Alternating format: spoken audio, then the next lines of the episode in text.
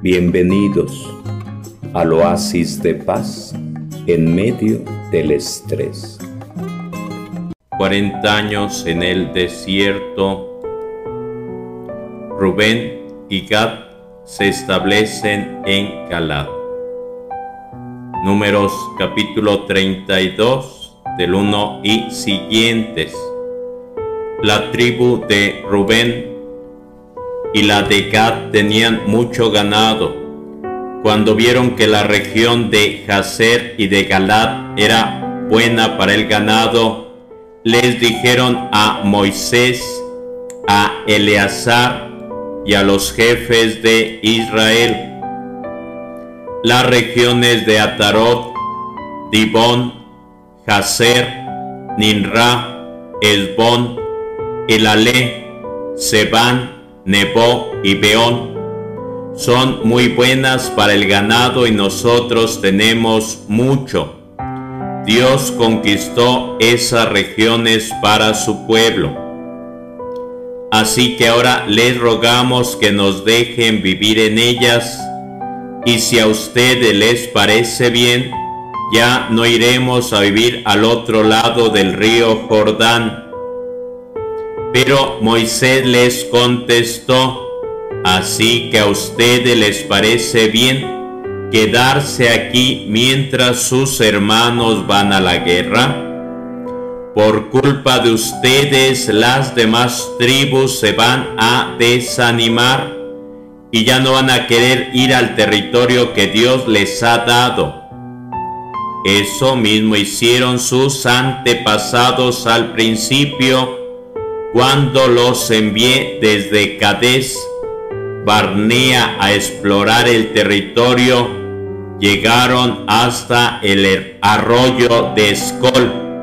Luego vinieron a desanimar a los israelitas para que no pasaran al territorio prometido. Dios se enojó muchísimo ese día y dijo, puesto que no quisieron obedecerme, juro que ninguno de los que salieron de Egipto mayor de 20 años entrará al territorio que prometí a sus antepasados, Abraham, Isaac y Jacob. Solo entrarán Caleb y Josué porque confiaron en mí.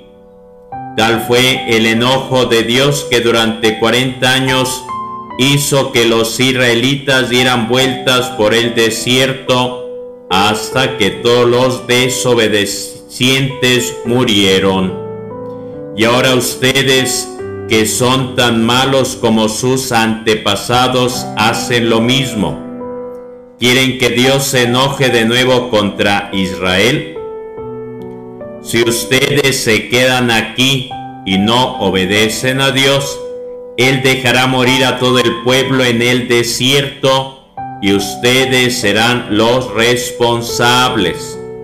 Entonces los de la tribu de Rubén y los de Gad le contestaron a Moisés, nosotros construiremos casas para nuestros hijos y corrales para el ganado, pero iremos al frente del ejército y lucharemos junto a las demás tribus hasta que ellos también tengan un lugar donde vivir. Lo único que deseamos es dejar a nuestros hijos bien protegidos en las ciudades que construyamos para que la gente de esta región no les haga daño. Cuando los demás israelitas tengan también un lugar donde vivir, regresaremos a nuestro territorio, pues no queremos vivir con ellos del otro lado del río Jordán. Y Moisés les dijo, está bien, pero para que no haya problemas crucen el río Jordán con nosotros para ir a la guerra. Así obedecerán a Dios hasta que Él derrote a sus enemigos y tome ese territorio. Luego podrán regresar a sus casas, pues habrán cumplido con Dios y con los israelitas. construyan aquí ciudades para sus hijos y corrales para su ganado, pero cumplan su promesa, porque si no lo hacen cometerán un gran pecado contra Dios y Él los castigará. Palabra de Dios. Te alabamos, Señor. Un día se acercan con Moisés los descendientes de la tribu de Rubén y de Gad, porque no quieren cruzar el río Jordán, quieren quedarse para cuidar su ganado. Pero Moisés le recuerda lo que aconteció al principio cuando los iba conduciendo hacia la tierra prometida y los envió a inspeccionar el terreno en Cades.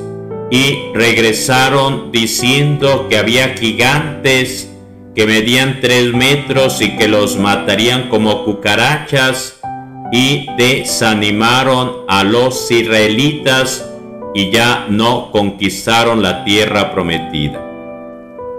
Y dice Moisés, Dios se enojó muchísimo ese día y dijo, puesto que no quisieron obedecerme, juro que ninguno de los que salieron de Egipto mayor de 20 años entrará al territorio que prometí a sus antepasados, Abraham, Isaac y Jacob, que son los patriarcas.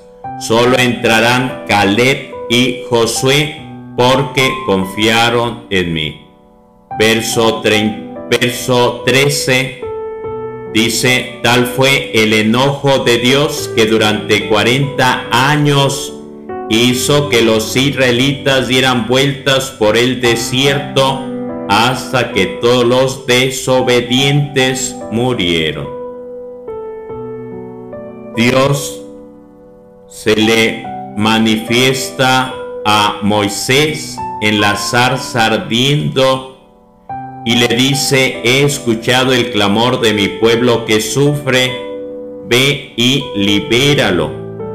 Y Moisés dice, soy tartamudo, no sé hablar.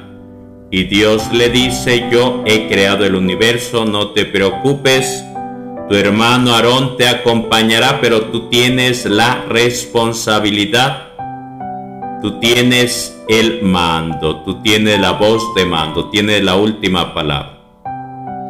Y se enfrentará con el faraón y después de diez plagas saldrán libres hacia la tierra prometida, pero en ese trayecto añoran las cebollas de Egipto, añoran la esclavitud porque tenían un techo, tenían pan, tenían alimento, tenían agua, y en el desierto se encuentran solos, no hay arbolitos, no hay una tiendita, no hay la comodidad que la esclavitud les ofrecía.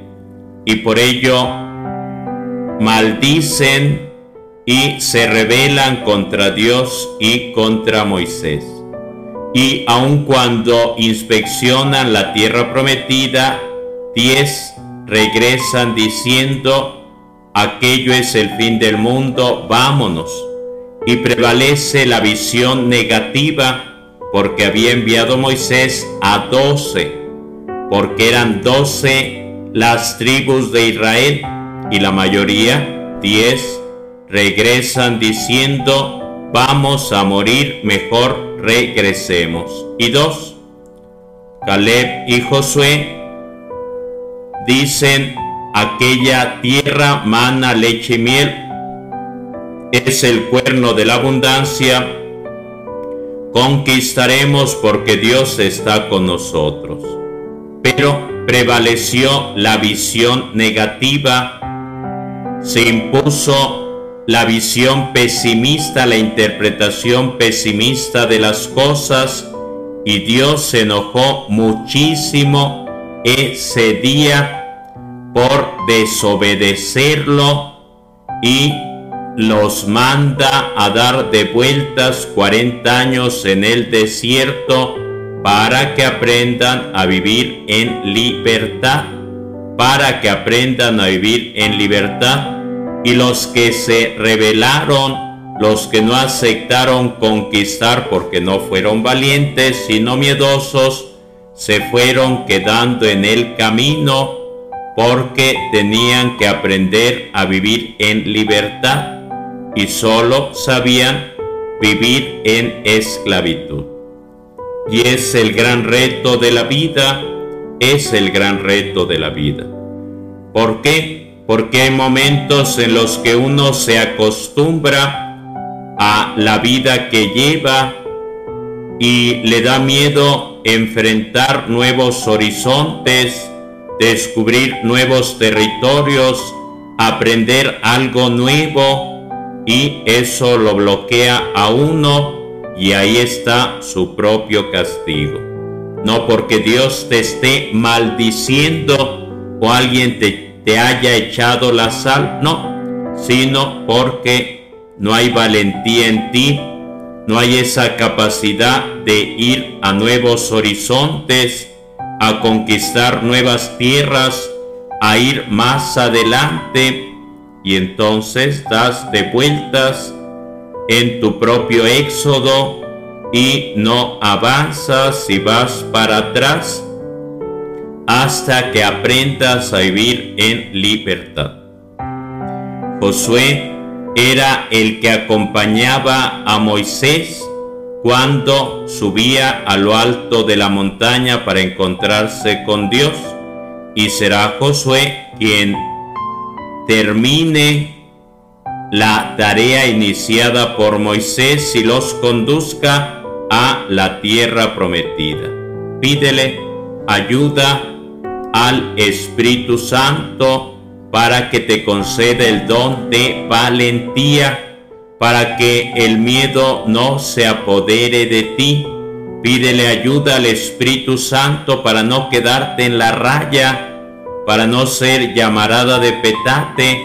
Pídele ayuda a Josué, que escuchó la palabra de Dios que le decía, así como estuve con Moisés, voy a estar contigo, pero tienes que ser valiente, esfuérzate mucho y conquistarás la tierra que prometí a Abraham, Isaac y Jacob. Así que te invito a seguir adelante en tus planes, en tus proyectos, para conquistar la tierra prometida que Dios tiene para ti. Que tengas bonito día. Bienvenidos al oasis de paz en medio del estrés.